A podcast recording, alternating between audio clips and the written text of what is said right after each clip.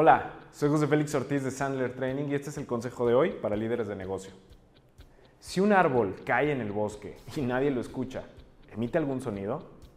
Si una empresa tiene un gran producto o servicio, pero nadie lo compra, ¿es realmente una gran empresa? He visto a tantos dueños de negocio entrar por mi puerta con un excelente producto o servicio.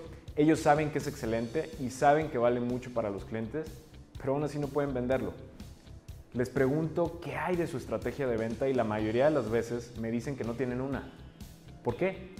Porque no se consideran profesionales de ventas. Luego les pregunto qué se consideran a sí mismos y la mayoría de las veces escucho cosas como pues, soy arquitecto, abogado, publicista, banquero, asesor financiero, ingeniero, agente inmobiliario, etc. Este es el mayor problema con los dueños de negocio. Quieren hacer crecer su negocio, reconocen que la única forma de hacer crecer el negocio es generar nuevas ventas y sin embargo no se consideran profesionales de ventas.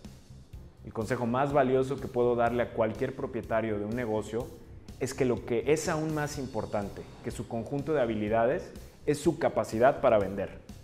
Y al igual que necesitó años de capacitación para ser excelente en su profesión, ya sea derecho, medicina, arquitectura, ingeniería o publicidad, también necesita capacitación y orientación para convertirse en un excelente vendedor.